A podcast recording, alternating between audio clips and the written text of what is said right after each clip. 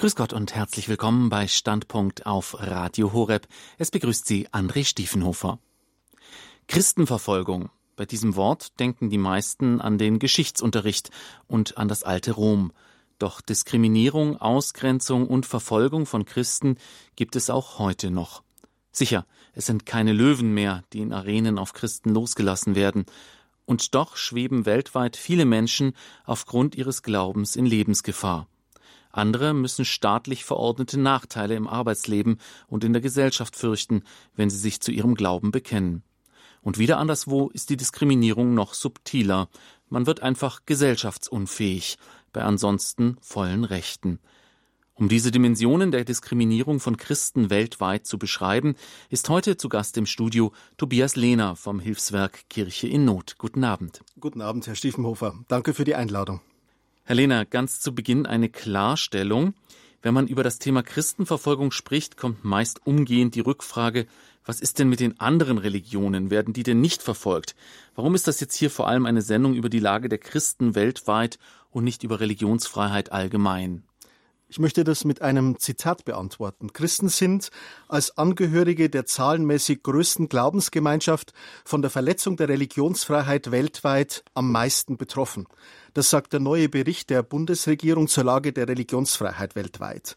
Und ein Bericht im Auftrag des britischen Außenministeriums aus dem Jahr 2019 sagt, 80 Prozent der religiös motivierten Gewalt richtet sich gegen Christen. Christenverfolgung findet Tag für Tag statt. Das erleben wir bei Kirche in Not im Kontakt mit unseren Projektpartnern in 140 Ländern der Erde. Religionsfeindliche Gewalt trifft Christen oft mit besonderer Härte, denn christliche Minderheiten haben in vielen Ländern keine politischen Fürsprecher. Christliche Minderheiten gelten wegen ihrer weltweiten Vernetzung, denken wir an die katholische Kirche als Weltkirche, als besonders verdächtig. Und christliche Minderheiten gehören für die von Terroristen identifizierten Gruppen oft zur am meisten verhassten Gruppe mit augenscheinlich steigender Tendenz. Also der Einsatz für Religionsfreiheit und Einsatz für verfolgte Christen sind zwei Seiten derselben Medaille, auch wenn, und das muss man ganz klar sagen, auf dieser Seite nicht nur Christenverfolgung steht, sondern auch Verfolgung und Diskriminierung von Hindus, Buddhisten, Juden, Muslimen und so weiter. Unter dem Terror von Boko Haram in Nigeria leiden Muslime genauso. Unter den Eroberungen des IS im Irak haben Muslime genauso gelitten. Unter hindu-nationalistischen Übergriffen in Indien leiden Buddhisten genauso wie Christen.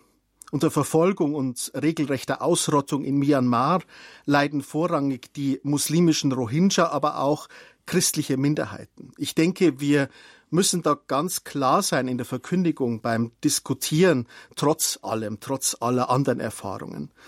Aber es gilt eben auch, wie es der Apostel Paulus im Galaterbrief sagt, lasst uns allen Menschen Gutes tun, besonders aber den Glaubensgenossen, also denen, die mit uns im Glauben verbunden sind. Darum ist es, finde ich, gut und richtig, dass heute am 8. November, den wir hier zusammensitzen, der Gebetstag für verfolgte Christen ist, zu dem die Evangelische Allianz einlädt und dem wir uns in ökumenischer Verbundenheit anschließen können. Ich denke, gerade die Ökumene der Märtyrer ist ein so weites Feld, das uns auch in den unterschiedlichen Konfessionen zusammenbringen kann.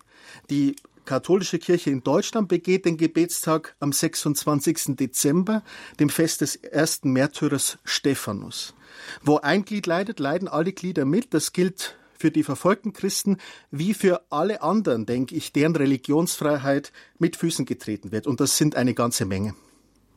Also wir nehmen das jetzt natürlich hier als Anlass, den Gebetstag der Evangelischen Allianz, um uns unseren Glaubensgeschwistern, jetzt ganz egal, ob evangelisch, katholisch oder orthodox oder freikirchlich, ähm, zuzuwenden, die eben unter Verfolgung und äh, Diskriminierung leiden. Sie haben es schon angesprochen, Christen leiden besonders in besonderer Weise unter dieser Verfolgung, aber natürlich auch alle anderen Religionen in Regionen, in denen gewisse Rechte nicht garantiert werden. Und Sie haben auch schon dargestellt, dass Religionsfreiheit eigentlich immer ein sehr wichtiger Indikator für die Menschenrechtssituation in einem Land ist. Wieso jetzt gerade Religionsfreiheit und nicht zum Beispiel Meinungsfreiheit oder sowas? Religion, die Freiheit des Bekenntnisses zieht ja eine Fülle von anderen Freiheitsansprüchen nach sich. Wer glaubt, der möchte seinen Glauben mit anderen teilen, der möchte Gottesdienst feiern, zusammenkommen, Stichwort Versammlungsfreiheit. Wer glaubt, der will seinen Glauben öffentlich bekennen, der will Stellung beziehen zu politischen und gesellschaftlichen Fragen. Stichwort Meinungsfreiheit. Wer glaubt, der will auch Position beziehen in den Medien, in der Öffentlichkeit. Da wären wir beim Stichwort Pressefreiheit. Wer glaubt, der wird auch nach seinem Gewissen handeln und auch gegebenenfalls Entscheidungen oder Mehrheitsmeinungen nicht mitvollziehen können. Das ist das schwere Thema Gewissensfreiheit und so weiter und so fort. Religionsfreiheit ist also nicht das Sahnehäubchen obendrauf auf den Menschenrechten. Manche erwecken so diesen Eindruck, sozusagen Religion, das ist ja Privatsache, wir kümmern uns erst um die anderen Menschenrechte und am Ende kommt Religionsfreiheit dran.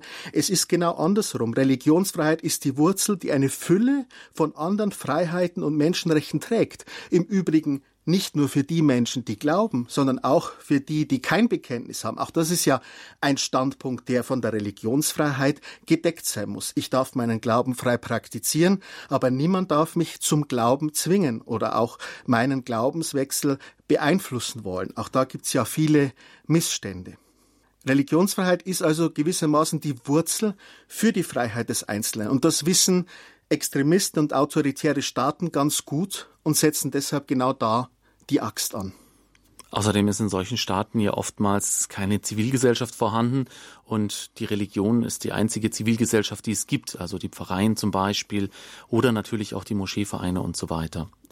Ähm, Kirche Not gibt jetzt einen Bericht namens Religionsfreiheit weltweit heraus. Können Sie uns die wichtigsten Erkenntnisse und Zahlen dieses Berichts, also so jetzt erstmal als Überblick, kurz darstellen? Wir werden später dann noch ins Detail gehen. Mhm. Ja, Kirche Not gibt diesen Bericht Religionsfreiheit weltweit alle zwei Jahre heraus. Eigentlich wäre das dieses Jahr wieder fällig gewesen, ist wie so vieles Corona-bedingt verschoben auf das nächste Jahr. Was machen wir da? Wir analysieren die Lage in 196 Ländern der Welt. Das sind also alle Nationen weltweit. Unabhängige Wissenschaftler Journalisten, Projektpartner vor Ort, die zum Teil auch selber der Gefahr unmittelbar ausgesetzt sind, tragen Berichte über ihre Länder zusammen. Das wird dann geprüft durch ein Redaktionsteam von Kirche Not International.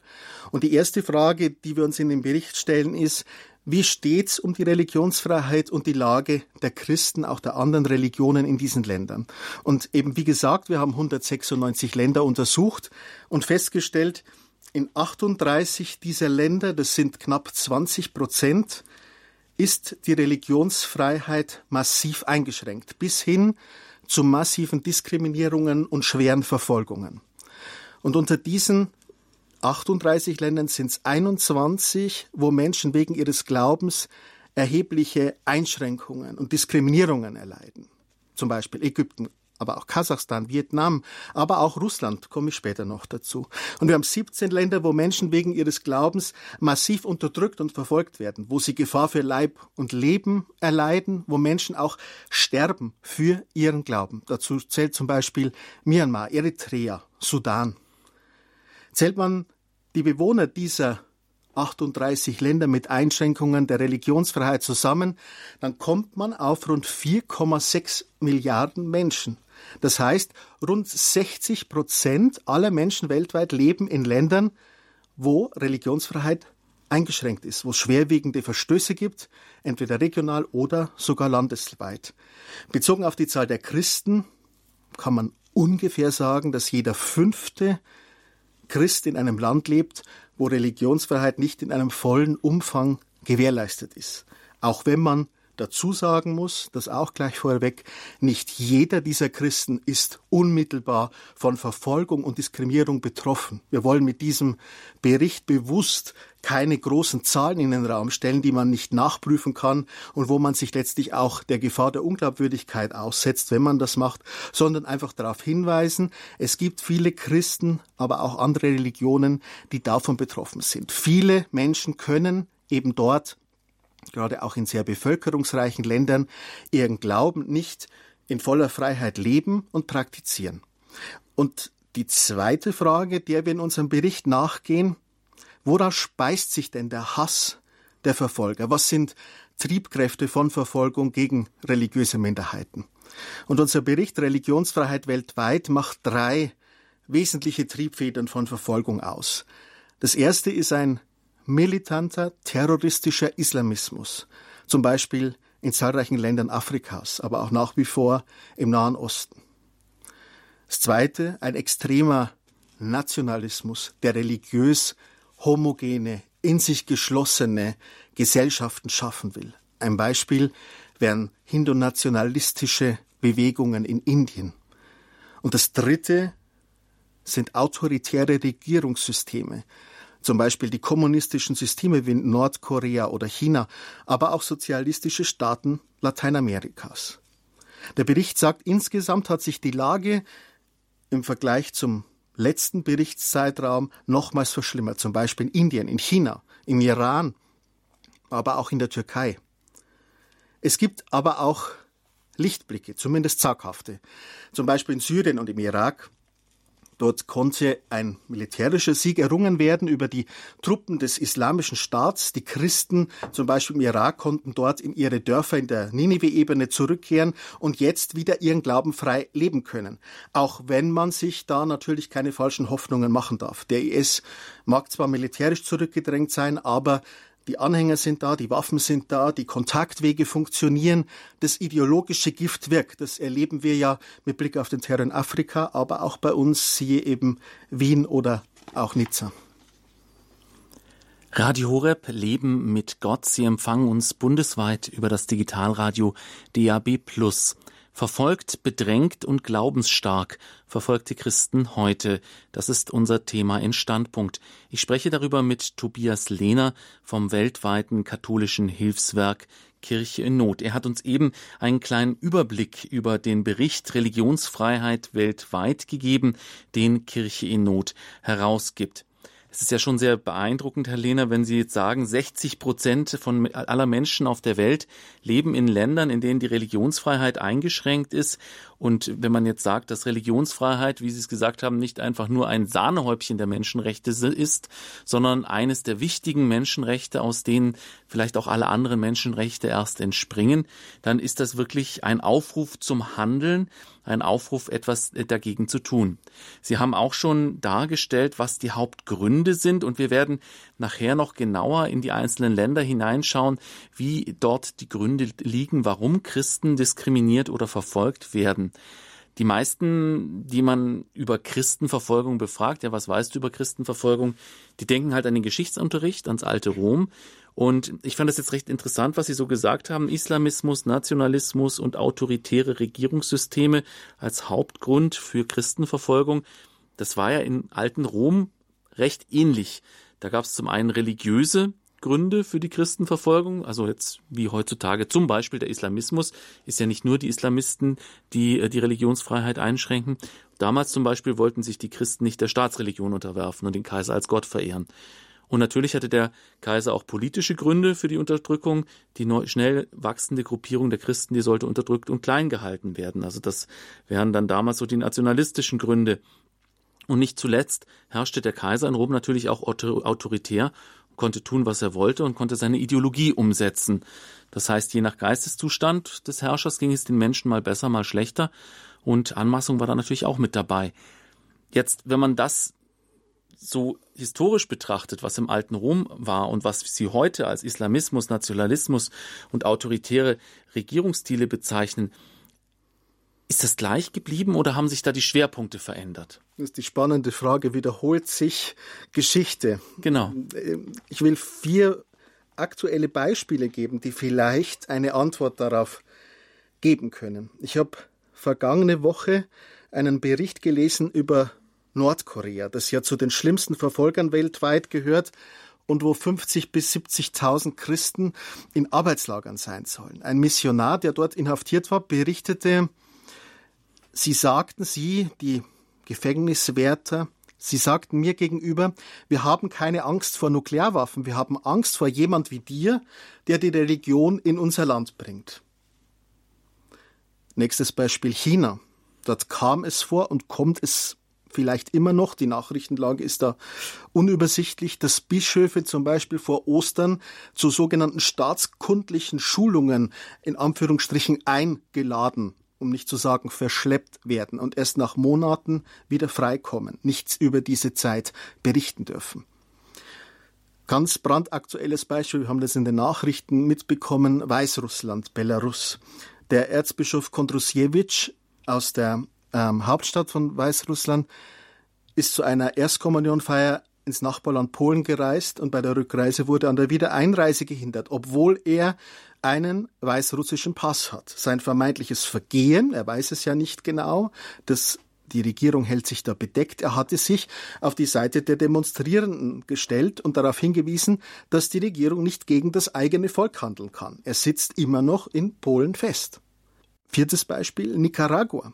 Dort erleben Bischöfe, Priester, Mitarbeiter der Kirche immer wieder böse Drohungen. Was haben sie getan? Weil sie bei Massenprotesten ab dem Jahr 2018, glaube ich, Gotteshäuser für demonstrierende Studenten geöffnet haben die von Sicherheitskräften verprügelt worden sind. Und im Juli diesen Jahres ging in der Kathedrale der Hauptstadt Managua eine Sakramentskapelle in Flammen aus. Ausgelöst durch Kerzen, sagt interessanterweise die Vizepräsidentin von Nicaragua. Ein Terrorakt bezeichnete es wohl richtiger der Erzbischof von Managua. Also ich denke, diese vier Beispiele können ganz schön unterstreichen. Die Herrscher und die Herrschaftsformen haben sich geändert. Die Verfolgung und die Diskriminierung finden immer noch statt. Heute stirbt kein Christ mehr in einer römischen Arena zur Bejubelung äh, und Bespaßung des Publikums.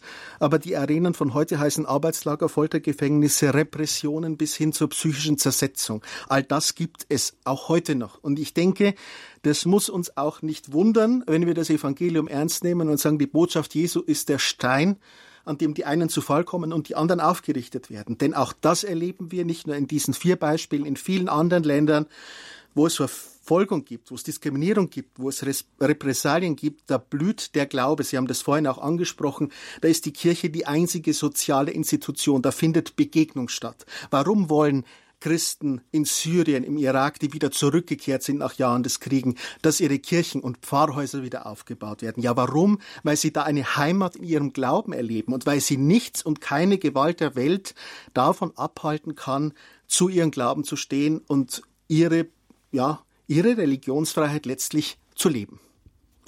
Den Kaiser von Rom, den gibt es in verschiedenen Gestalten also heute noch. Und das ist auch der Sinn dieser Sendung, dass wir uns damit beschäftigen, in welchen Dimensionen Christenverfolgung und Diskriminierung heutzutage noch stattfindet. Wir wollen uns nun einmal die Lage weltweit der Christen anschauen, und zwar entlang dieser Arten der Diskriminierung, die Sie erwähnt haben, also religiöse Verfolgung, nationalistische Verfolgung und autoritäre Verfolgung. Die autoritären Regierungssysteme sind für viele so ein ähm, Überbleibsel aus dem letzten Jahrhundert. Das werden wir mal ganz zum Schluss behandeln. Und das, was die meisten Leute jetzt natürlich äh, sofort bemerken würden, wenn man sagt Christenverfolgung heute, das ist natürlich der Islamismus und die religiösen Verfolgungen. Welche Regionen sind da aus Ihrer Sicht Hotspots dieser religiös motivierten Unterdrückung? Eins muss man vorweg schicken, dass diese religiös motivierte Unterdrückung gerade auch durch islamistischen Terrorismus häufig Hand in Hand geht und zum Teil überlagert und verdeckt wird von bestimmten politischen Gemengelagen, von wirtschaftlichen Interessen. Das werden wir gleich sehen. Aber es ist trotzdem wichtig, auch diese religiöse Dimension der Konflikte zu sehen und im Blick zu behalten. Sie haben gefragt, was steht da so aktuell im Fokus? Ja, aktuell machen wir uns bei Kirche in Not besonders Sorge um die Länder in Subsahara-Afrika, also in der sogenannten Sahelzone und drumherum. Also das sind Länder wie Niger, Mali, Tschad, Sudan, Burkina Faso. Das Besondere ist, in diesen Ländern war es in der Vergangenheit weitgehend, sagen wir weitgehend, politisch stabil. Und, und vor allem, Christen und Muslime haben dort oft über Jahrhunderte friedlich zusammengelebt. Auch das ist ein Fakt. Dieses Miteinander gerät durch militante extremistische Gruppen mehr und mehr in Schieflage. Was passiert da? Das möchte ich mal am Beispiel von äh, Burkina Faso deutlich machen. Ein Land, das gerade im vergangenen Jahr 2019 ein unwahrscheinlich blutiges Jahr erlebt hat. Seit etwa fünf Jahren erlebt Burkina Faso einen Terroranschlag nach dem anderen. Über 700 Menschen, mittlerweile sind es wohl mehr, sind bei diesen Anschlägen getötet worden. Eine halbe Million Menschen sind innerhalb des Landes vor dem Terror auf der Flucht. Worum geht's da? Oft, das passiert so, dass islamistische Söldnertruppen, hervorragend ausgestattet durch ein Leck, ein regelrechtes Arsenal von Waffen, das gerade durch den Zusammenbruch des Systems in Libyen, wir erinnern uns, der arabische Frühling, äh, Gaddafi, ähm, unendlich zur Verfügung zu sein scheint. Und diese Söldnerheere fallen nun aus dem Ausland, aus den Nachbarländern in Burkina Faso wie auch in anderen Ländern ein. Worum geht's ihnen? Macht, Bodenschätze, auch um organisierte Kriminalität wie Drogenschmuggel, aber es geht eben oft auch um Terror im Namen eines radikalen Islam. Ich habe gerade vorhin schon gesagt, 2019 war für die Christen in Burkina Faso ein besonders blutiges Jahr. Besonders bewegt hat mich die Erzählung im Mai 2019 gab es einen Anschlag beim Sonntagsgottesdienst einer kleinen Gemeinde, Dablo. Dort kamen bewaffnete islamistische Truppen in die Kirche, haben die Menschen aufgefahren, haben zuerst Gottesdienstteilnehmer erschossen, haben den jungen 28-jährigen Priester der Gemeinde erschossen, der die Ministranten in Sicherheit bringen wollte, haben die Gottesdienstteilnehmer aufgefordert, alle Kreuze, die sie trugen, Gebetbücher, liturgische Gegenstände vor dem Altar aufzuschichten, haben die Warnung gegeben, wir kommen in ein paar Wochen, in ein paar Monaten wieder, Seid ihr dann nicht Muslime, sind die Frauen nicht verschleiert, töten wir euch. Sie jagten die Menschen aus der Kirche, setzen anschließend die Kirche in Brand. Das ist nur ein Beispiel von vielen, das da passiert ist. Ein paar Tage später eine Marienprozession am Fatima-Tag ebenfalls überfallen, einige Menschen getötet. Hinter diesen Anschlägen stecken vermutlich islamistische Söldnertruppen.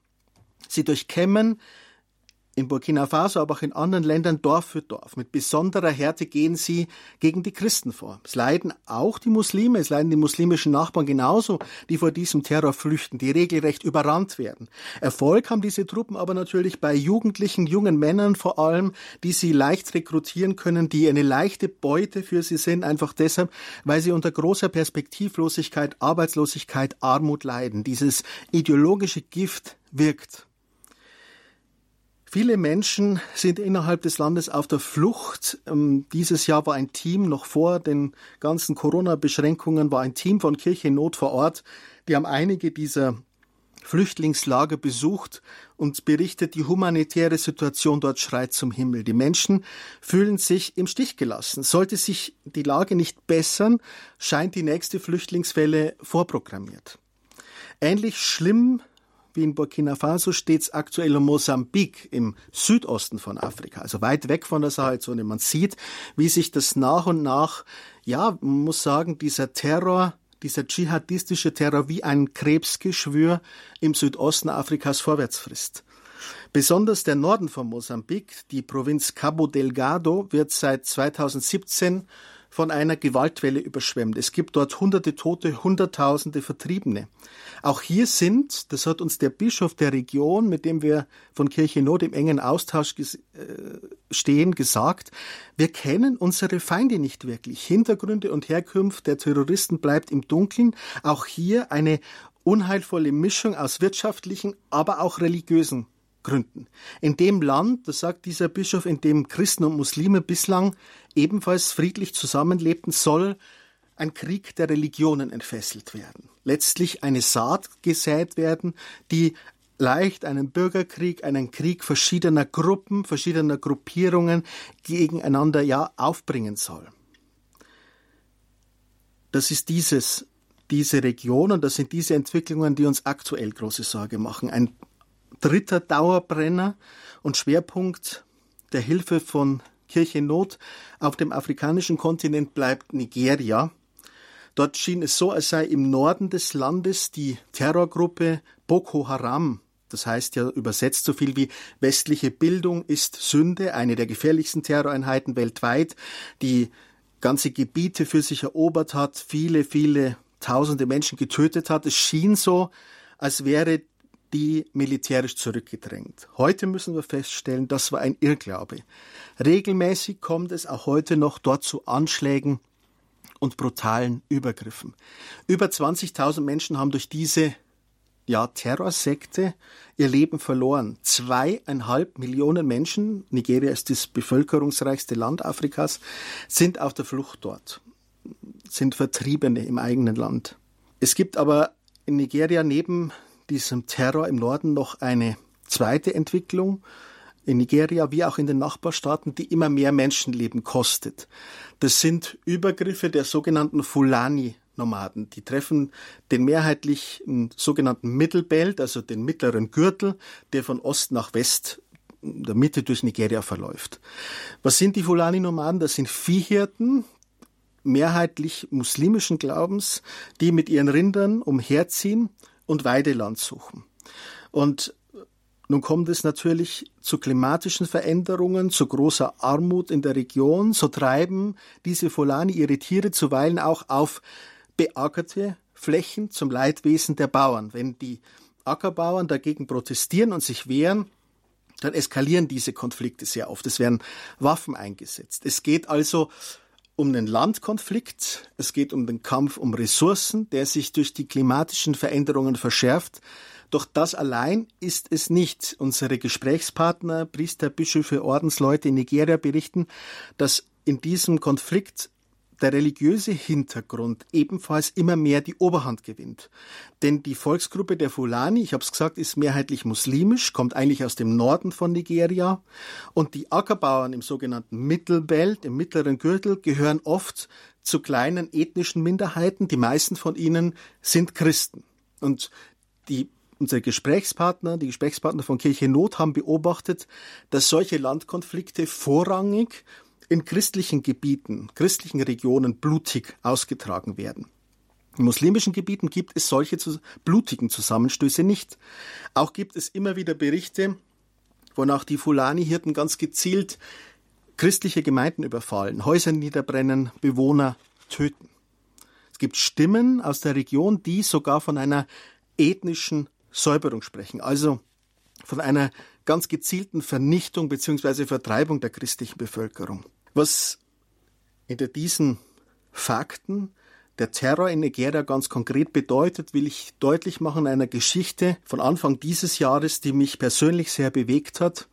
In der Stadt Kaduna im Norden von Nigeria gibt es ein Priesterseminar, das zu den größten der Welt gehört. Ich glaube mit über 150 Seminaristen in unterschiedlichen Ausbildungsstufen. Wir hatten hier auch in, von Kirche Not in München den Regens, ähm, den Leiter dieses Priesterseminars schon zu Gast, der uns damals schon gesagt hat, ich sage meinen jungen Studenten, ihr müsst damit rechnen, als Märtyrer zu sterben. Und wenn ihr das nicht wollt, dann geht. Die Tür steht offen. Und er sagt, sie bleiben trotzdem. Sie bleiben nicht äh, wie das oft im Westen behauptet wird, aus wirtschaftlicher Not, aus Gründen sozialen Aufstiegs. Sie wissen, was sie riskieren, aber sie bleiben. Nun ist dieses Seminar im Januar überfallen worden von mutmaßlich islamistischen, zumindest bewaffneten Gruppen. Es wurden vier Seminaristen verschleppt, eine, einige kleinere Gegenstände geraubt.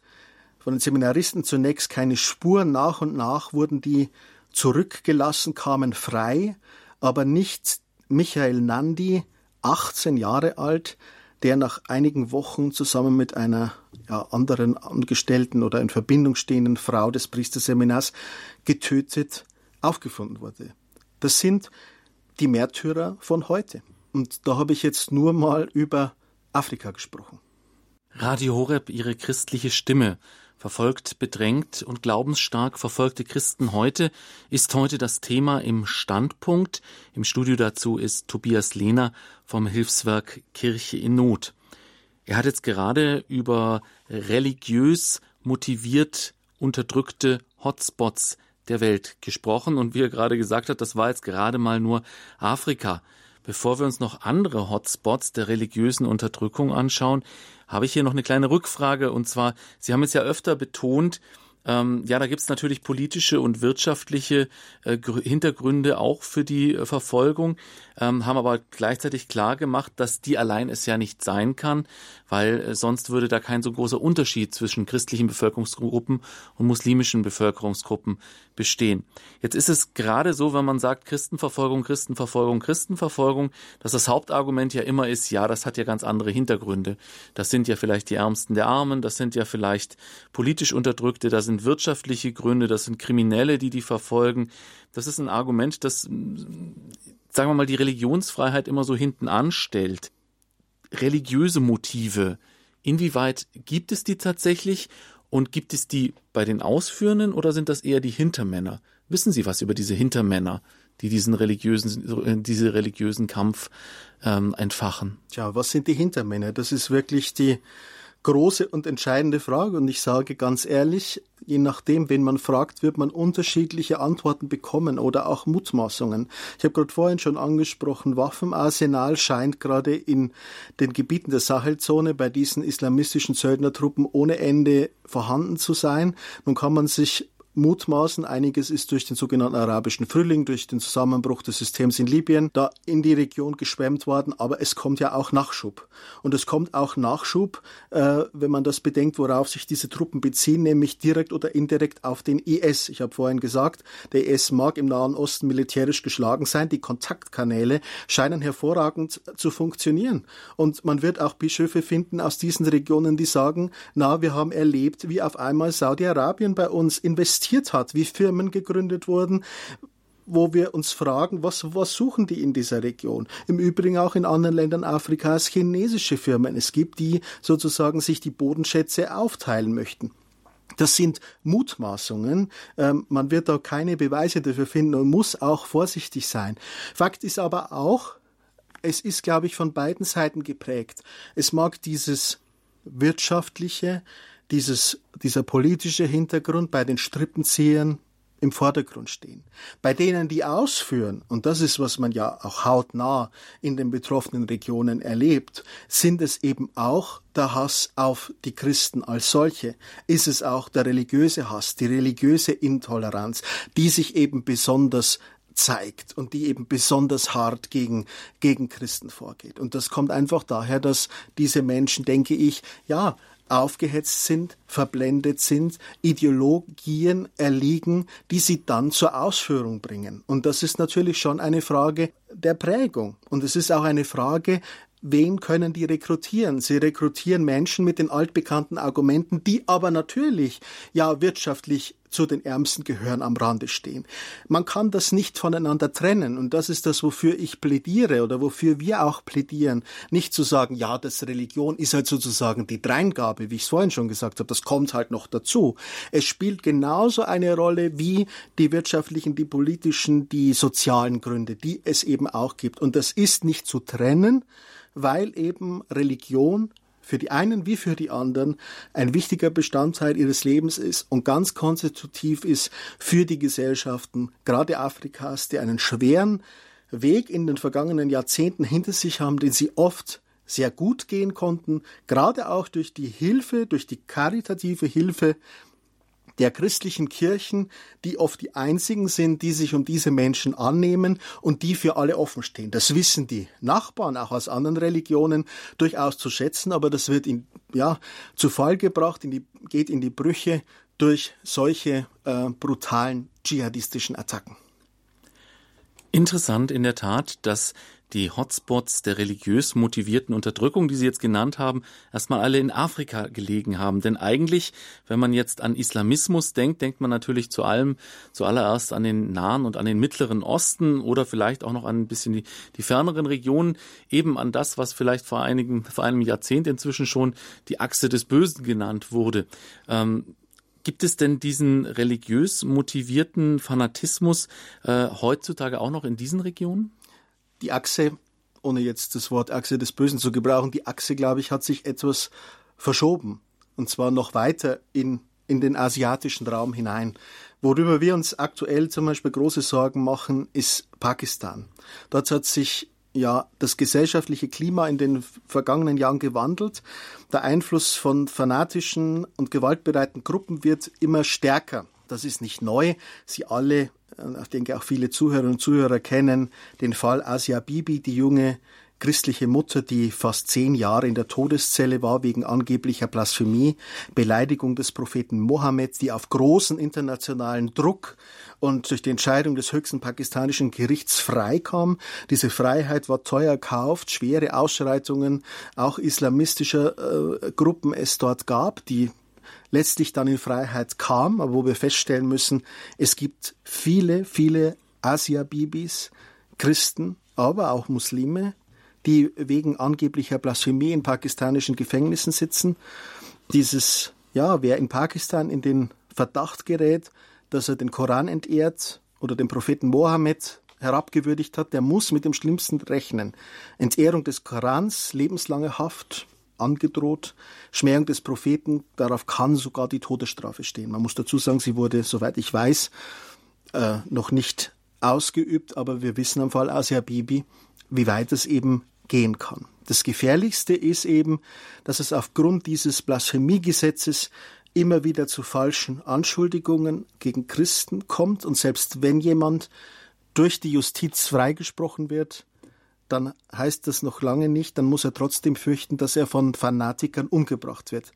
Denn nicht selten handeln diese Fanatiker auf eigene Faust, um selber für Gerechtigkeit gegen mutmaßliche Gotteslästerer zu sorgen.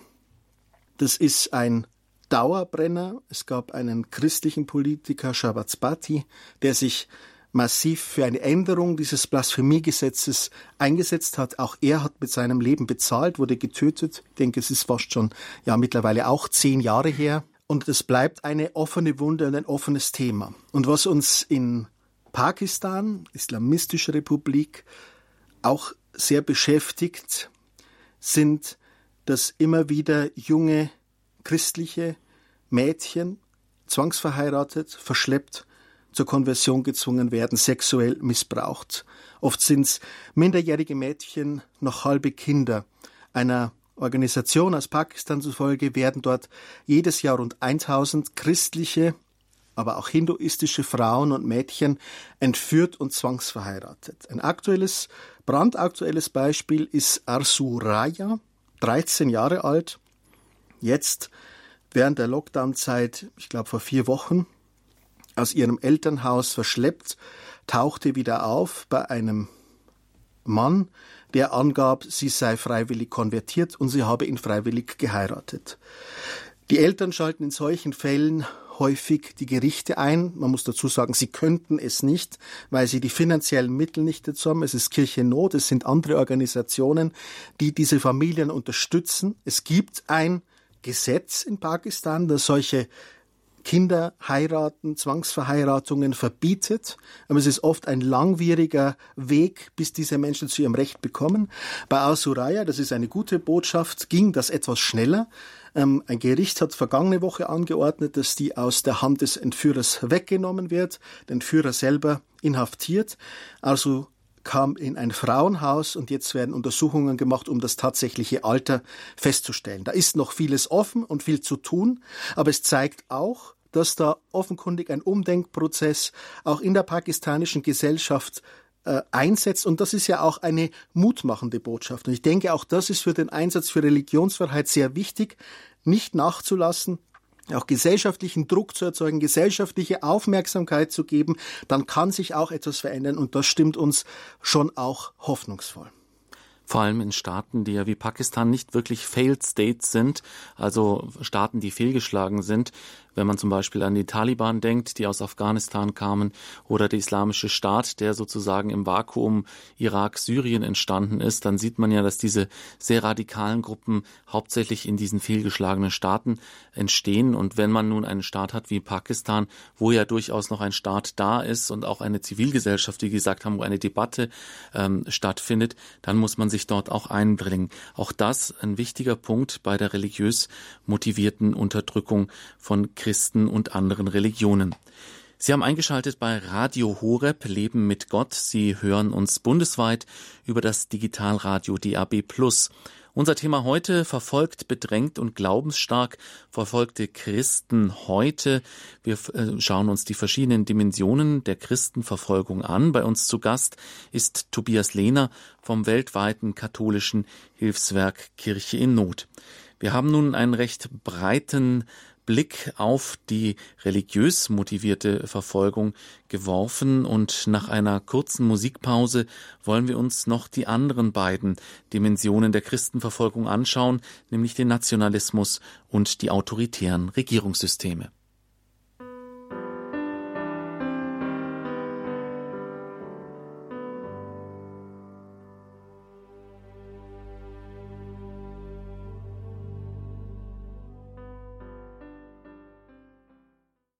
Radio Horeb, Ihre christliche Stimme. Sie haben eingeschaltet bei der Sendung Standpunkt heute mit dem Thema Verfolgt, bedrängt und glaubensstark verfolgte Christen heute.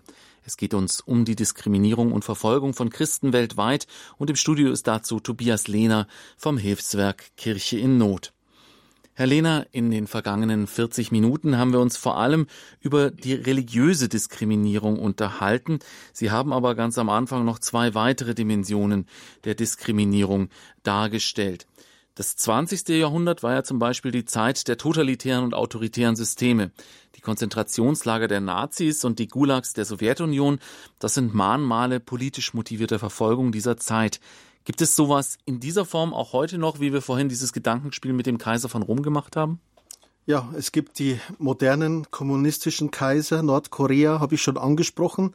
Da dringt so gut wie nichts nach draußen, aber Dissidenten berichten von furchtbaren Arbeitslagern, Folterungen, auch für Christen. Es ist ja nicht ganz bekannt, wie viele Christen es tatsächlich dort noch gibt. Offiziellen Angaben zufolge sind es nur noch 15.000. Beobachter gehen aber von höheren Zahlen aus, 200.000 bis 400.000. Viele von denen auch inhaftiert. Eine Geschichte eines Dissidenten, die mich besonders berührt hat, einer Dissidentin, die erzählt hat, als sie ein Kind war, ist sie oft nachts aufgewacht und sah den Opa in einer Ecke kauernd, knien wie er sich hin und her bewegte. Und sie hat sich immer gefragt, was der macht. Erst später hat sie erfahren, er war ein Christ, noch Christ geworden, vor der äh, ja, kommunistischen ähm, Eroberung, vor dem, vor, dem Nord, äh, vor dem kommunistischen System in äh, Nordkorea. Und er musste nachts heimlich den Rosenkranz beten Dazu hatte er keinen Rosenkranz, wäre der gefunden worden, er wäre auch im Lager gelandet, aber er hat sich diese Gebetspraxis nicht nehmen lassen und hat das dann eben heimlich, auch geheim gehalten, vor seiner Familie praktiziert. Gott allein weiß, wie viele Christen es wohl in Nordkorea noch gibt, aber er wird Mittel und Wege finden, dass dort der Glaube auch noch lebt in einem Gebiet, das früher einmal als das Jerusalem des Ostens bezeichnet wurde, wo es viele, viele christlichen Kirchen gab, gerade in der Hauptstadt dort. Das ist eine sehr schreckliche Entwicklung. Aber es, diese Reihe staatlicher Verfolgung gehört auch, die meisten werden das gar nicht wissen, Eritrea. Wir haben viele eritreische Flüchtlinge bei uns und wer verstehen will, warum die kommen und aus welchen Hintergründen sie kommen, muss auch gut auf diese Situation dort schauen. Eritrea ist ein autoritär geführter Staat atheistischer Prägung. Ähm, es gibt dort bis heute keine gültige Verfassung, keine Rechtssicherheit. Junge Männer werden über Jahre zum Militärdienst herangezogen, zwangsrekrutiert, können von heute auf morgen verschwinden.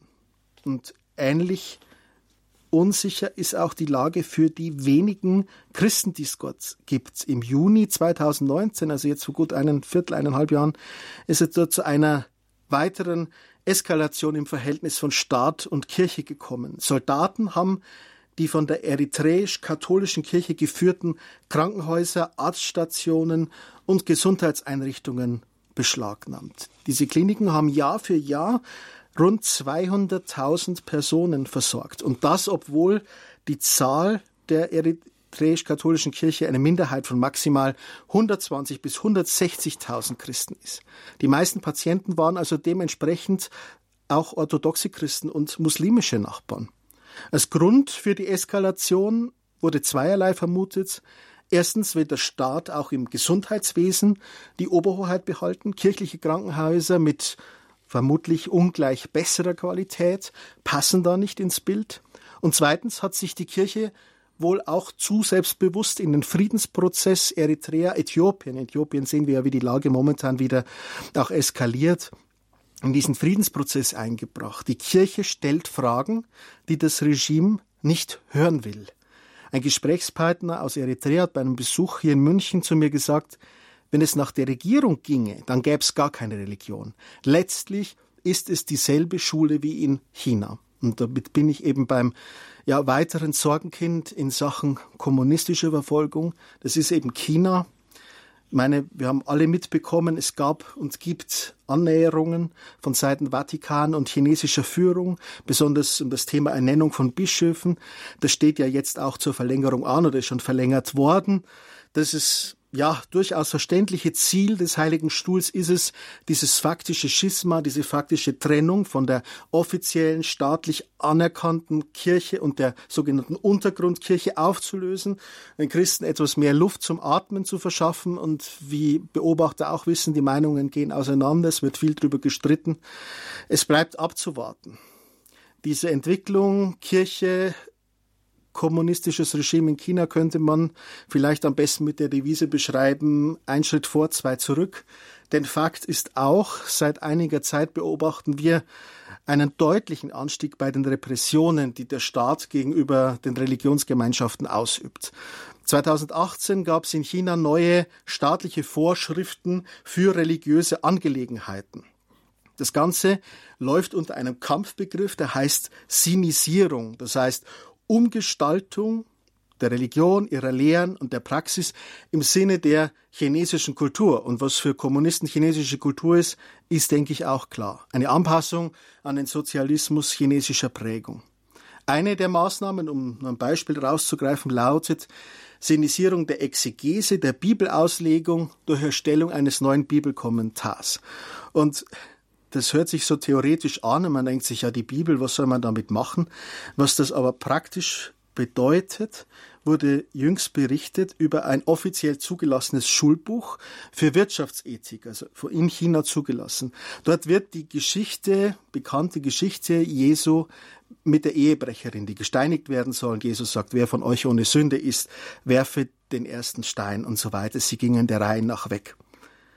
Jetzt in dieser Version des chinesischen Schulbuchs wird Jesus das Wort in den Mund gelegt, also er steinigt die Ehebrecherin und sagt dazu, auch ich bin ein Sünder, ich habe mir das aufgeschrieben, auch ich bin ein Sünder, aber wenn das Gesetz nur von makellosen Menschen umgesetzt werden könnte, dann wäre das Gesetz tot. Das hat mich sprachlos gemacht. Das bedeutet also ein Christentum, eine christliche Lehre nach dem Willen von Chinas Führung. Und in einigen Regionen von China werden diese Vorschriften, diese Überwachung, muss man ja sagen, in religiösen Angelegenheiten sehr scharf umgesetzt. Man kann dort zum Beispiel in Online-Shops keine Bibeln mehr kaufen. In der Provinz Henan, oft so eine Musterprovinz, die im Osten von China liegt, man kann so sagen grob zwischen Peking und Shanghai, ähm, wurden mehrere nicht öffentlich registrierte Gebetsstätten, kleine Kapellen geschlossen, Kreuze entfernt. Ähm, die Behörden sagen, das entsprach nicht den staatlichen Vorgaben und so weiter. Es gibt aber noch eine viel drastischere Einmischung, die jetzt wohl äh, aktuell neu umgesetzt wurde. Die Ge Behörden haben ein Verbot erlassen. Kinder und Jugendlichen, Kinder und Jugendliche dürfen nicht mehr an christlichen Gottesdiensten teilnehmen. Und manche werten das eben als Versuch, Christen immer weiter einzuschüchtern. Auch hier ist die Entwicklung offen. Auch Hilfe aus dem Ausland unterliegt, wenn sie entdeckt wird, schwersten Repressionen. Darum versuchen wir von Kirche Not so viel wie nötig, aber auch ja so diskret wie irgend möglich dort zu helfen. Es ist sehr erstaunlich, das alles über China zu hören. Ist ja einer auch unserer Haupthandelspartner. Wir beziehen sehr viel aus China und ja, äh, man hatte eigentlich so den Eindruck, dass sich das Land sehr stark dem Westen auch geöffnet hatte. Ist das äh, in den letzten Jahren wieder komplett zurückgefahren worden? Tja, ich würde sagen, solche Systeme wie China sprechen mit zweierlei Zungen. Modern aufgeschlossen für die Wirtschafts- und Handelspartner. In der Tat, gerade Deutschland, auch Europa, hängt viel von der chinesischen Wirtschaft ab.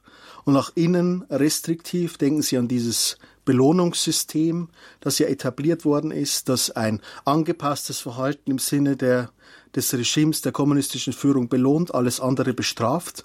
Und dazu gehört eben auch die Einmischung in religiöse Angelegenheiten, besonders dem Christentum. Und warum? Natürlich, weil man den ausländischen Einfluss fürchtet, das Auftreten von Kirche als Weltkirche, das war ja der Hintergrund. Warum hat man eine staatlich registrierte Kirche letztlich gegründet und gefördert? Ja, nur deshalb, weil man unmittelbar die Oberhoheit hat. Das heißt, es ist durchaus gespalten, wie man auftritt, aber unübersehbar ist die Angst solcher und ähnlicher Regime davor, dass Religion sozusagen sich entwickeln könnte und den eigenen Machtinteressen in die Quere steht. Überbleibsel autoritärer und totalitärer Systeme, ideologischer Systeme, die auch heute noch Christen und andere religiöse Minderheiten unterdrücken und diskriminieren. Ein Beispiel eben China, gegeben von Tobias Lehner vom Hilfswerk Kirche in Not. Sie hören Standpunkt hier bei Radio Horeb. Wir sind Mitglied der Radio Maria Weltfamilie und deshalb ist es uns ein Anliegen, auch die christliche Weltfamilie zu unterstützen mit dem Thema verfolgt, bedrängt und glaubensstark verfolgte Christen heute in dieser Sendung. Liebe Zuhörer, auch Sie gehören zu dieser Familie, zu dieser Radiofamilie. Und darum wollen wir jetzt nicht nur einfach Ihnen etwas erzählen, Ihnen etwas darstellen, sondern wir wollen Sie auch einladen, wenn Sie Fragen haben, bringen Sie sich ein, wollen Sie etwas wissen über die Situation von Christen in einem speziellen Land, in einer speziellen Region oder allgemein Ihre Meinung dazu einbringen, ähm, wie man damit umgehen soll, was wir tun können, dann rufen Sie gerne an unter der 089 517 008 008. Und von außerhalb von Deutschland können Sie uns auch erreichen. Ich weiß, wir haben viele Zuhörer in Österreich, in der Schweiz und anderen deutschsprachigen Ländern. Dann rufen Sie bitte an die 0049 89 517 008 008.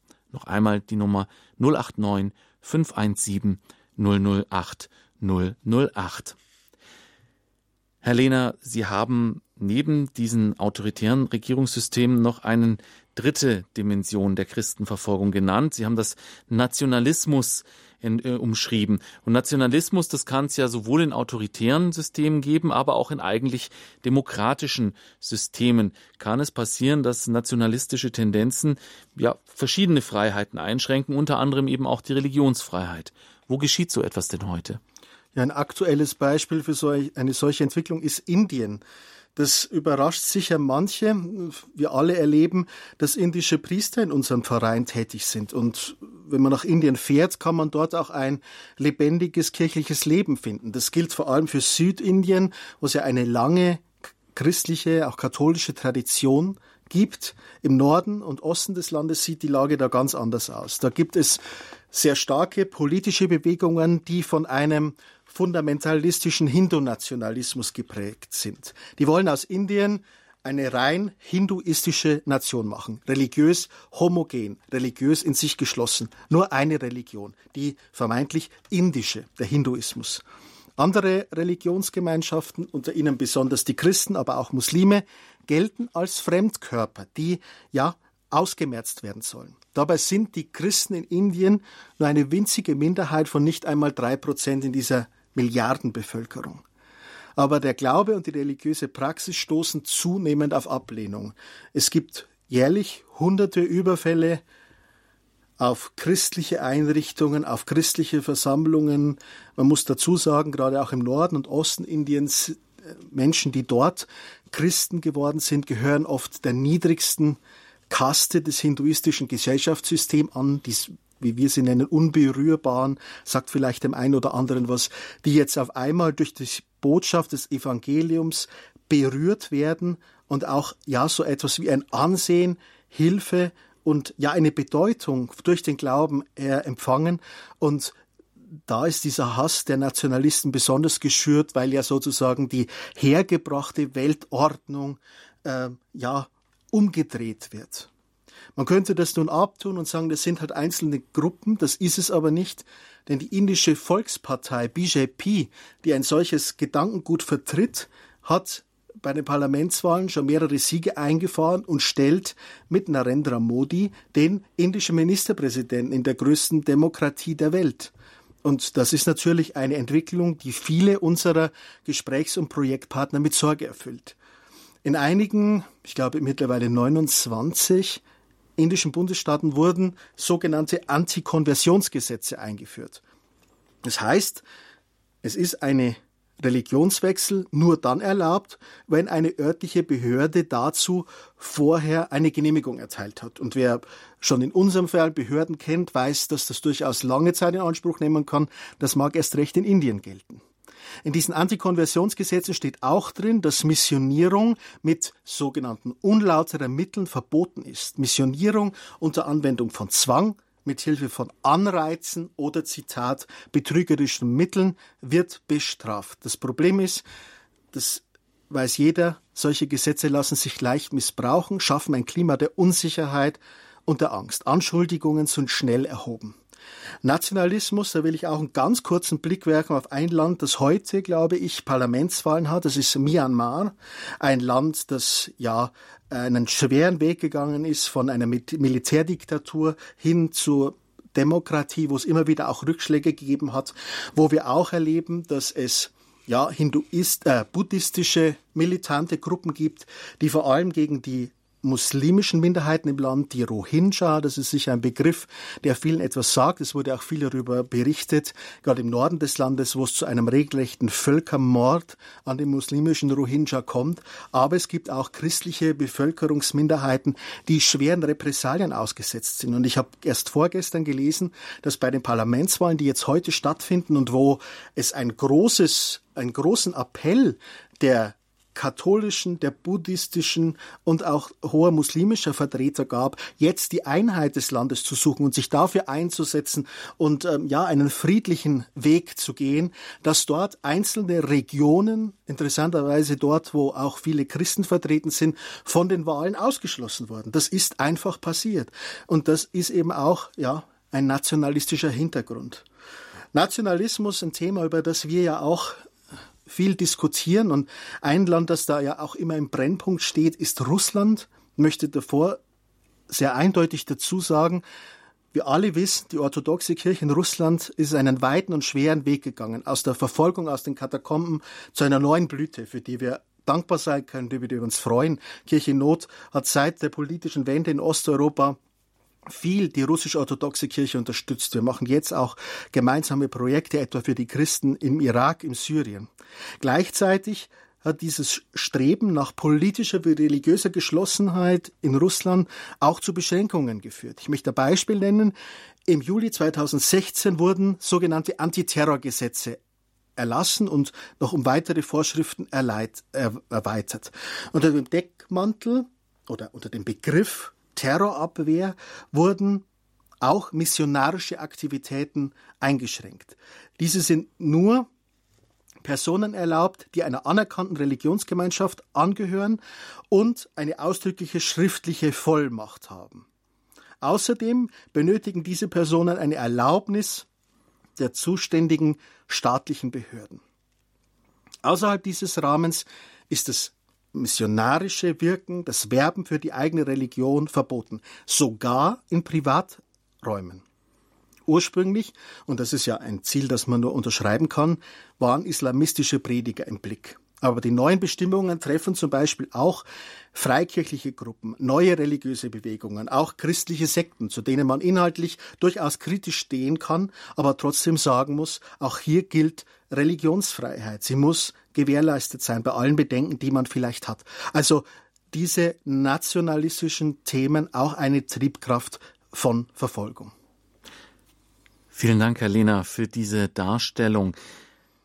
Verfolgt, bedrängt und glaubensstark verfolgte Christen heute das Thema in Standpunkt bei Radio Horeb und das Thema spricht auch Sie an, liebe Zuhörer. Sie können uns gerne anrufen und Ihre Meinung einbringen unter der 089 517 008 008. Die erste Hörerin, die uns erreicht hat, ist Frau Renger aus Chemnitz. Grüß Gott und guten Abend. Guten Abend.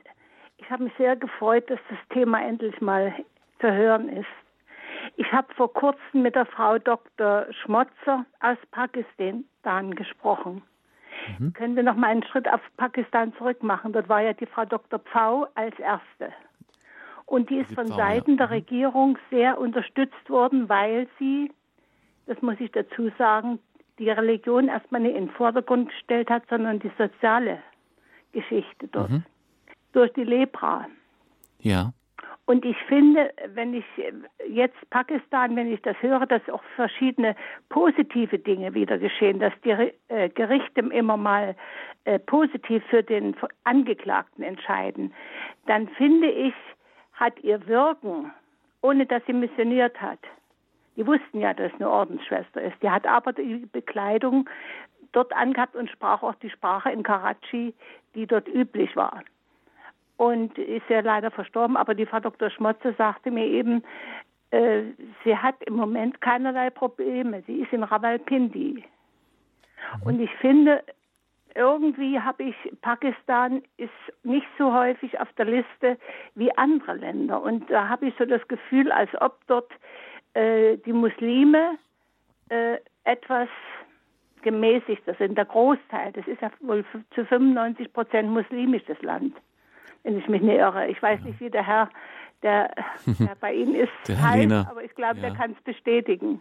Ja, also wir, wir gehen auf diese Frage ein und wir haben ja auch be bestätigt, dass es ein funktionierender Staat mit einer funktionierenden Zivilgesellschaft ist. Und wir gehen gerne nochmal auf dieses äh, Thema ein, dass äh, dort durchaus auch offene Türen dort sind und wo genau die Probleme denn jetzt tatsächlich liegen und inwieweit das in der letzten Zeit ähm, besser oder schlimmer geworden ist. Danke, Frau Ringer, für den Hinweis. Wir gehen gleich nochmal drauf ein. Ja, Danke. Herr Lehner, was können Sie denn der Frau Renger antworten? Ja, ich bin sehr dankbar für, diesen, für diese Frage, auch für diesen Einwurf, weil es sehr gut unterstreicht, was nicht nur in Pakistan gilt, sondern auch in anderen Ländern. Es gibt die Botschaft des Lebens, die Botschaft der christlichen Nächstenliebe, die auch von Menschen gehört und verstanden wird, die zunächst einmal ablehnen bis feindselig gegenüber den Christen sind. Gut, eine, eine Ordensschwester wie Ruth Pfau hat ja segensreich gewirkt. Es gibt ja auch so etwas, eine Mission durch das gelebte Leben, ohne jetzt sofort den, den Menschen die Wahrheit des christlichen Glaubens sozusagen, ja, vorzu, vorzulegen und zu sagen, das ist der Block, den müsst ihr annehmen, dann bekommt ihr Hilfe. Nein, christliche Nächstenliebe arbeitet anders, Unterstützung für die Menschen in Not und wenn sie fragen, wonach, dann gibt Zeugnis von eurer Hoffnung. Und ich habe da auch ein sehr aktuelles Beispiel, das da in die gleiche Richtung geht. Ich habe mit einem jungen Priester, ich glaube auch aus Karachi gesprochen oder ein Interview gehört mit unserer internationalen Zentrale von Kirche Not, der erzählt hat von den, ja, durch die Einschränkungen durch die Corona-Pandemie, wo viele Menschen in Pakistan, auch viele Christen, die ja zu den Ärmsten gehören, von heute auf morgen ihre Lebensgrundlage verloren haben, weil sie ganz einfache Dienste, Müllabfuhr, Straßenreinigung ausführen und alles geschlossen war. Von heute auf morgen ohne jeden Pfennig, jeden Cent dagestanden sind. Und er hat die Kirche aufgemacht und hat Lebensmittel verteilt und hat gebettelt bei ein paar wohlhabenderen Gemeindemitgliedern. Und er hat erzählt, und das hat mich sehr bewegt, ein muslimischer Nachbar, wohlhabender Muslim, hat gesagt, wie viel fehlt dir noch? Ja, so und so viel. Ich gebe dir das. Ich unterstütze dich. Auch das gibt es. Auch das gibt es in afrikanischen Ländern, wo wir über islamistische Verfolgung gesprochen haben, dass sich zum Beispiel in Flüchtlingslagern auch muslimische Geistliche engagieren, dass es da gemeinsame Hilfeleistungen gibt. Das gibt es auch und das ist auch wichtig, sich daran zu erinnern und das festzuhalten, um nicht eine einseitige Politik zu betreiben und gleichzeitig eben deutlich zu machen, ja, es gibt einen religiösen Extremismus, der furchtbar ist, der viel Leid über die Menschen bringt, aber es gibt Gott sei Dank auch Beispiele gelebten Lebens, die uns Mut und Hoffnung machen sollen und die wir auch stärken müssen und die wir auch von Kirche in Not aus stärken und unterstützen wollen. Das ist sehr, sehr wichtig. Und auch klar unterstreichen, es gibt natürlich einen Unterschied zwischen Islam und Islamismus ja. und ähm, den möchten wir hier auch nochmal hervorheben. Also wir sprechen hier in dieser Sendung von Islamismus und von den Auswüchsen von Fanatismus, religiösem Fanatismus, der durchaus auch andere Religionen betreffen kann. Radio Horeb, Mitglied der Radio Maria Weltfamilie, rufen Sie an und bringen Sie sich ein unter der 089 517 008 008 zu unserem Thema heute Christenverfolgung weltweit. Tobias Lehner vom Hilfswerk Kirche in Not gibt Ihnen gerne Antwort. Als nächstes haben wir aus Remscheid die Frau Stimmer in der Leitung. Grüß Gott. Grüß Gott. Also mein Mann und ich fühlen uns seit acht Jahren von muslimischen Nachbarn subtil bedrängt und auch ähm, manipuliert und kontrolliert und verfolgt. Und das ist so schlimm, obwohl wir jetzt ähm, uns auch mit unlauteren Mitteln, obwohl wir uns ähm, ja innerlich und äußerlich zurückgezogen haben, weil sie nicht gegrüßt werden möchten und uns dann immer beschimpft haben, wenn wir gegrüßt haben, ähm, versuchen die uns immer noch herauszufordern, um dass wir irgendeinen Fehler machen. Die sind an unserer Wohnung interessiert. Also die wollen sich da so ein Territorium aufbauen. Hm. Also das ist ganz, ganz schlimm. Ja, das Und ich weiß nicht, ja. wie, was wir jetzt machen können, was wir noch tun können, um da jetzt ähm, ja für uns hier in Ruhe und Frieden leben zu können. Hm. Also das klingt für mich zunächst mal nach schlechten Manieren zum einen und natürlich auch nach einer gewissen Clankriminalität, die da vielleicht im Hintergrund stehen kann. Das ist jetzt nicht unbedingt das Thema Christenverfolgung weltweit, das ist eher ein Thema von Kriminalität in Deutschland. Da können die ja, aber das ist ja Lena, auch schon, weil die, mhm. seitdem die wissen, dass wir katholisch sind, äh, haben wir einen schweren Stand. Ich denke, das ist tatsächlich ein, ein sehr bedauernswerter Fall und ähm, ich denke, das tritt natürlich auch immer wieder hervor, wo es um kulturelle ob die religiös oder rein kulturell geprägt sind, auch Unterschiede geht. Ähm, worüber wir hier natürlich sprechen, ist tatsächlich islamistische Gewalt. Da muss man auch sehr gut unterscheiden. Ähm, ich kann natürlich als Vertreter eines Hilfswerks haben wir sozusagen auch die internationale Landschaft im Blick. Deshalb kann ich dazu jetzt relativ wenig sagen, außer Ihnen zu wünschen, dass dann tatsächlich auch die staatlichen äh, Hilfen oder die ähm, Hilf, die ja, Polizei und so weiter auch, auch greift und einfach auch da äh, ihre Freiheit von Leib und Leben auch ge gewährleistet ist. Mhm. Ja, ja, leider können wir jetzt dazu nicht, nicht sehr viel mehr sagen, da wir auch den Fall nicht kennen. Also ich denke mal, das ist wirklich eher ein, ein Fall für die Polizei, wenn es dann wirklich so weit geht, dass sie sich bedroht fühlen. Ähm, genau, aber das würde ich jetzt nicht unter dem, äh, unter dem Begriff Christenverfolgung äh, also das naja, Thema des heutigen also, Abends bringen. Sie, ähm, die Frau hatte mir zum Beispiel dann ja.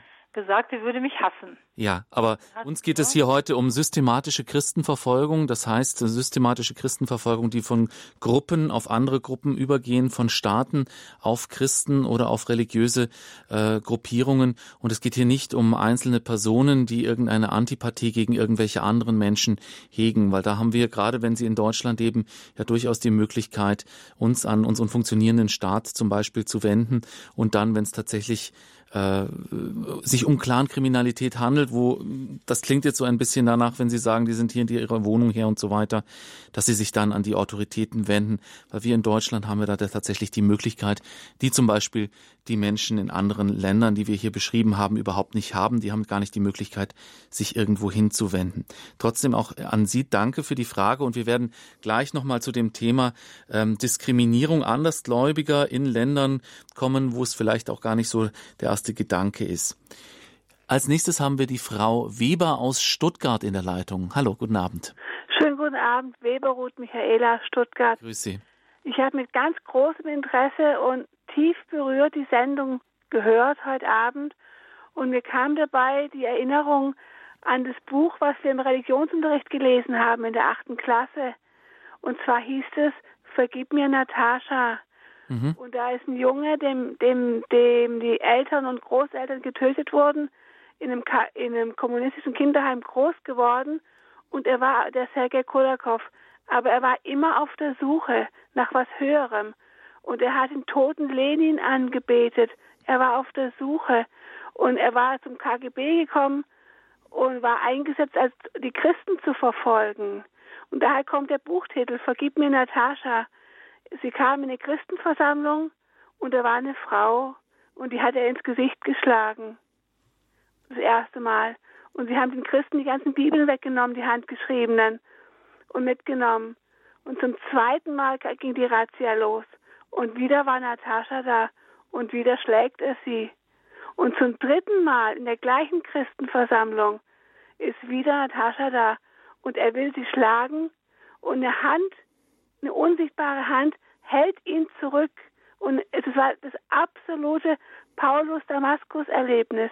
Die Hand hält ihn zurück. Er kann die Christin nicht schlagen.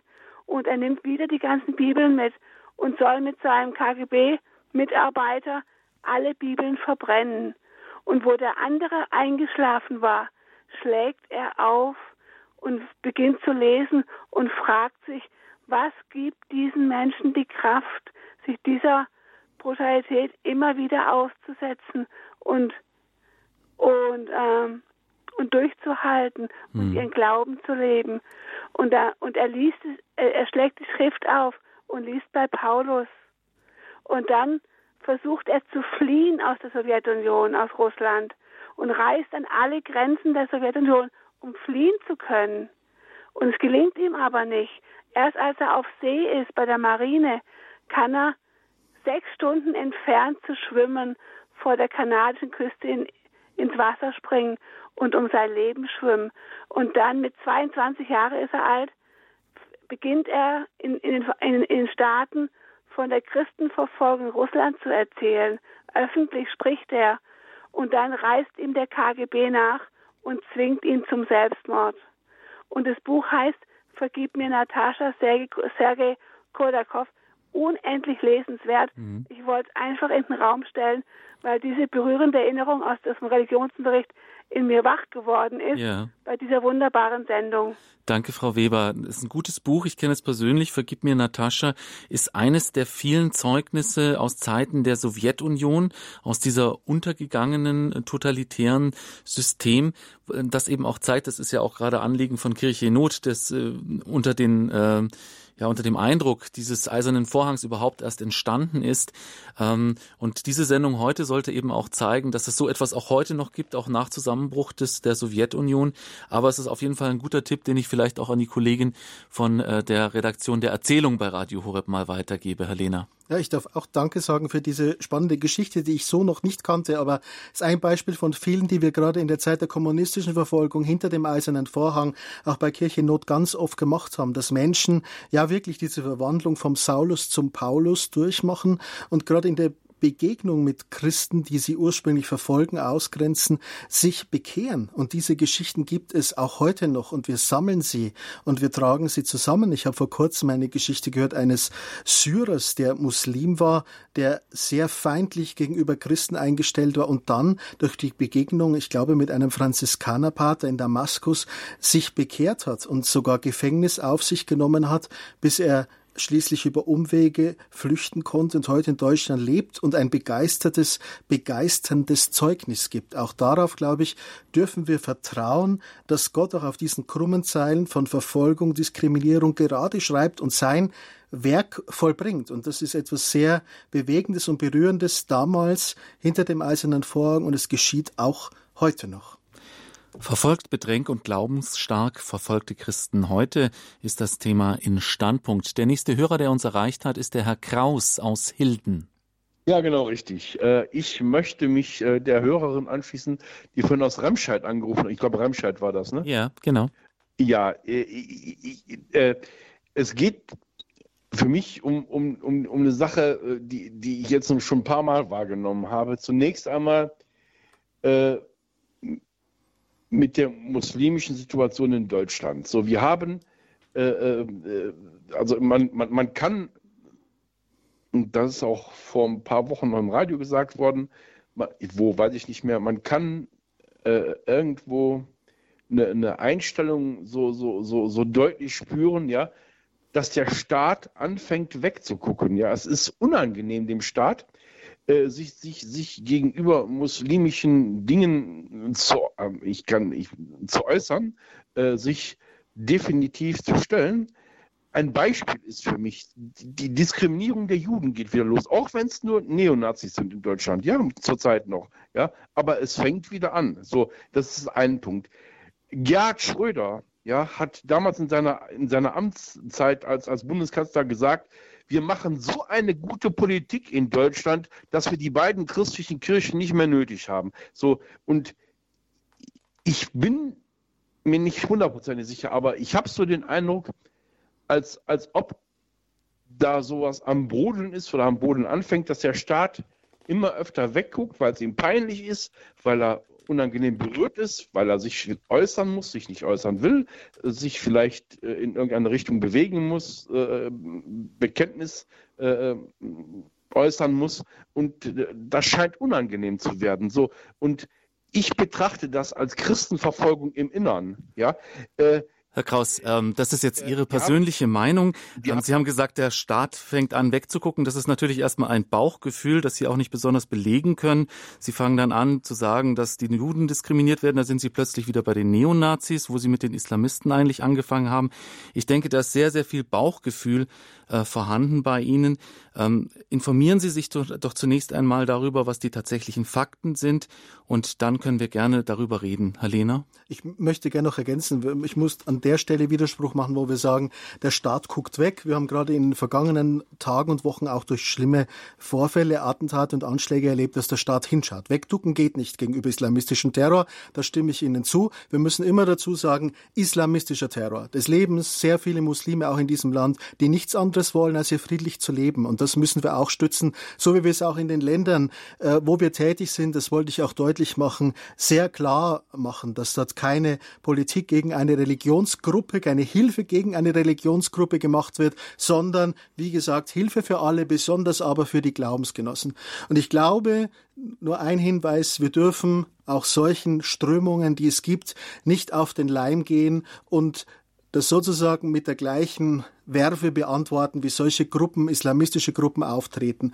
Denn was diese Gruppen wollen, ist zu spalten, einen Keil hineinzutreiben. Hier die westliche, vermeintlich christliche Welt und dort die islamische Welt. Das ist falsch. Im Nahen Osten haben immer Christen gelebt. Und wenn wir das gegeneinander ausspielen, tun wir letztlich das Werk derer, die uns entzweien wollen. Wir müssen zusammenstehen, wir müssen zusammen leben, auch mit den muslimischen Nachbarn. Das hat mir auch ein Bischof, das werde ich nie vergessen, auch in den schlimmsten Kriegsjahren des IS gesagt. Wir haben immer friedlich nebeneinander gelebt. Wir haben nicht immer zusammengelebt aber wir haben nebeneinander gelebt.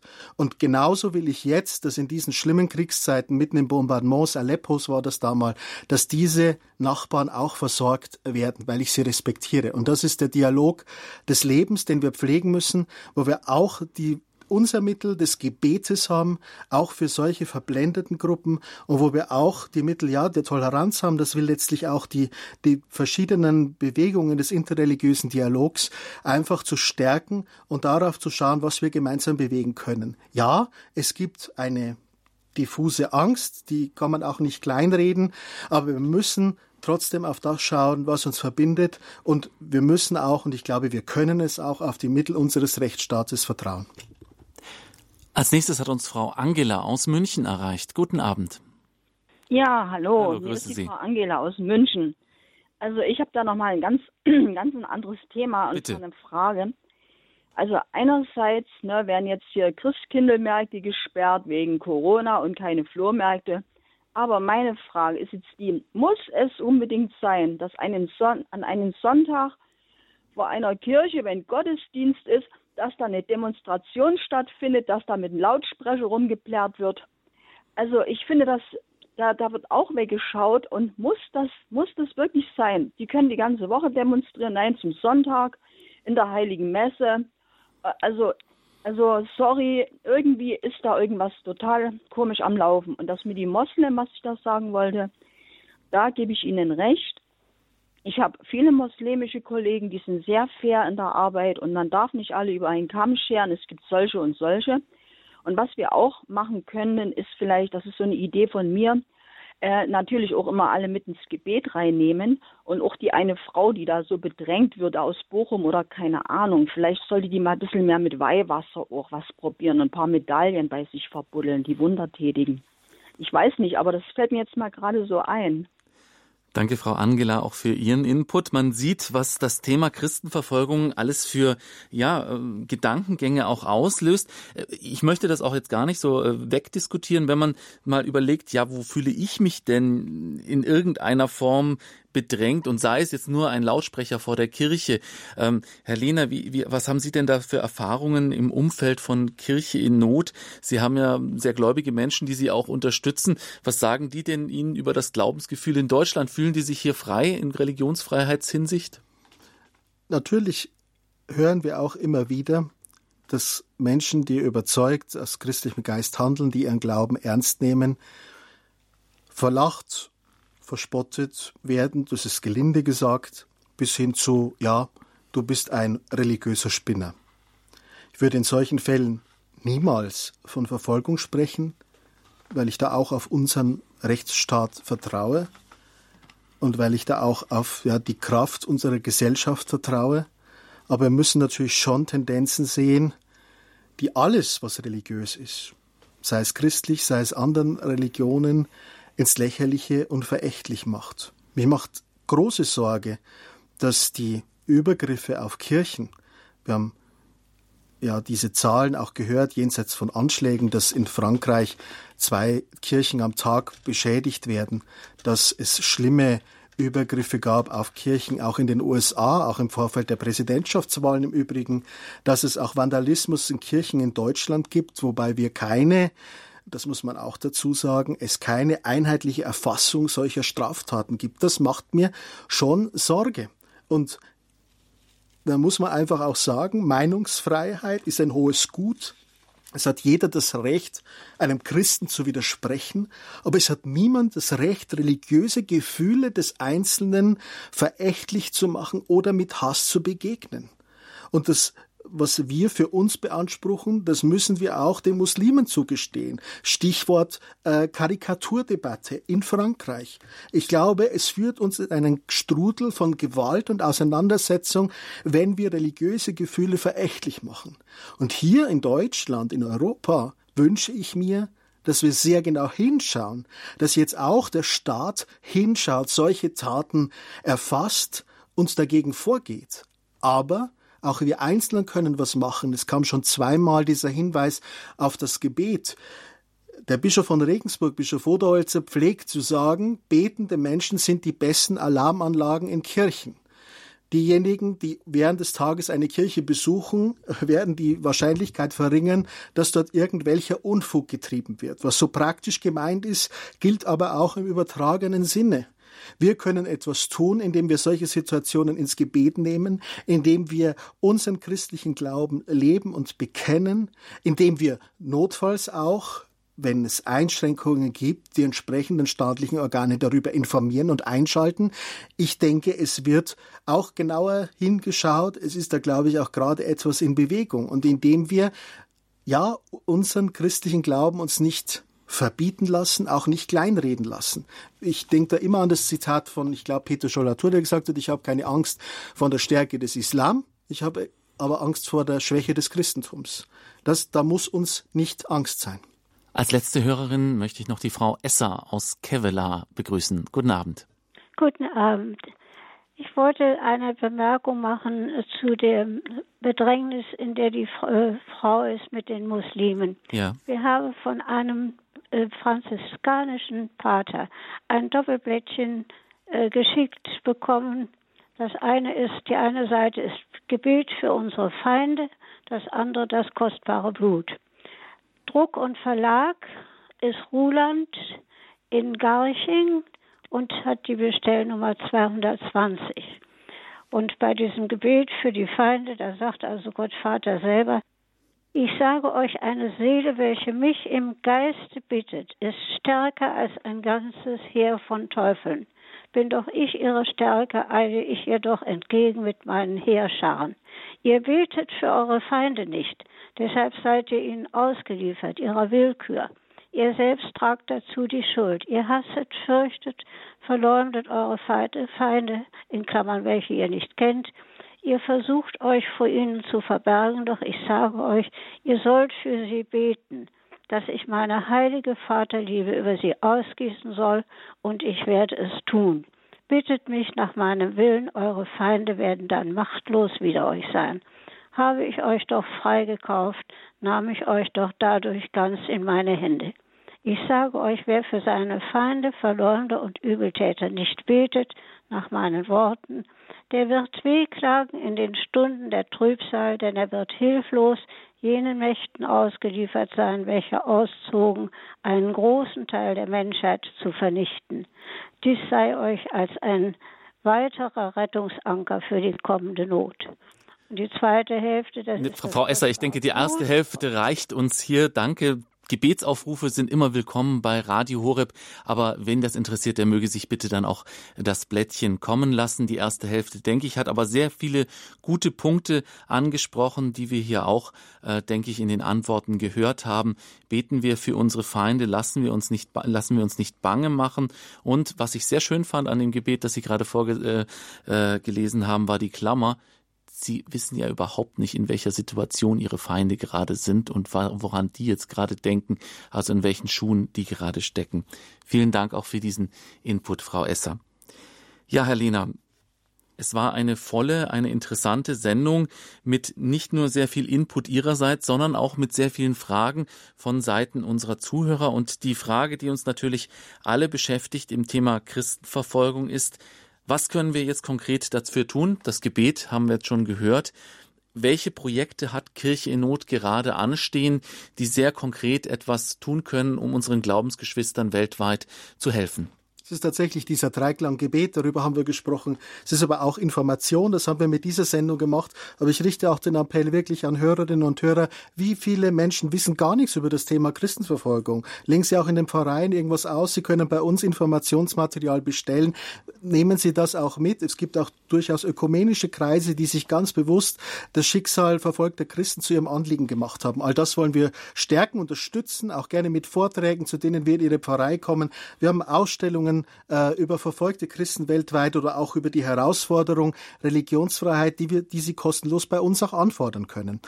Dann natürlich das große Thema konkrete Hilfe. Ich habe kein anderes Kapital als eure guten Herzen, hat der Gründer von Kirche in Not, äh, Pater Bernfried von Straten, gesagt. Ja, was tun wir konkret? Das umfasst viele, viele Bereiche.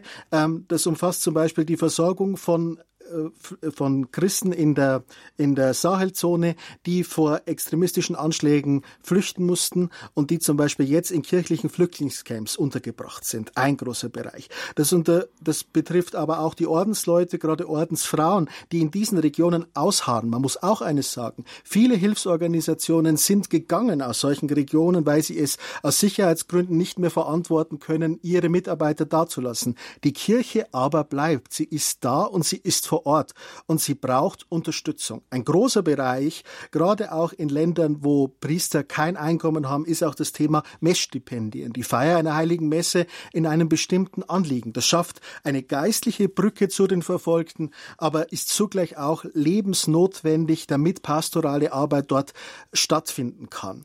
Im Nahen Osten beschäftigt uns nach wie vor der Wiederaufbau zerstörter christlicher Dörfer, damit Christen eine Zukunft haben. Das Christentum ist dort am Ausbluten. Und auf eines, das zwar ein weiter Bereich ist, aber möchte ich schon noch abschließend hinweisen, das ist der Libanon. Sie haben alle im Kopf die schreckliche Explosion, die dort im August stattgefunden hat. Jetzt vor dem Winter ist es unsere Aufgabe von Kirche in Not, da auch die notwendigen Reparaturen, auch von Kirchen, von Klöstern, von Gemeindeeinrichtungen zu unterstützen. Dazu wird jeder Cent benötigt. Die Christen dort sind nicht verfolgt, aber sie stehen vor der Entscheidung, gehen oder bleiben. Wir wollen, dass sie bleiben, dass das Christentum in dieser Region, wo die Wiege unseres christlichen Glaubens steht, auch eine Zukunft hat. Und dazu kann jeder nach seinen Mitteln und Möglichkeiten einen Beitrag leisten. Und dazu bitte ich Sie auch ganz herzlich. Vielen Dank, Tobias Lehner vom Hilfswerk Kirche in Not. Wenn Sie konkret helfen wollen, wenn Sie Projekte von Kirche in Not kennenlernen wollen, schauen Sie am besten ins Internet unter www.kirche-in-not.de finden Sie alle Informationen, auch eine Telefonnummer, wo Sie weitere Informationen haben können. Herr Lehner, vielen Dank, dass Sie heute Abend bei uns zu Gast waren. Stiefhofer, ich danke Ihnen. Danke. Das war die Sendung Standpunkt auf Radio Horeb zum Thema Verfolgt, bedrängt und glaubensstark verfolgte Christen heute. Sie können diese Sendung nochmals hören in unserem Podcast auf www.horeb.org. Einen klassischen Mitschnitt dieser Sendung erhalten Sie wie gewohnt bei unserem CD-Dienst. Schön, dass Sie mit dabei waren. Es verabschiedet sich André Stiefenhofer.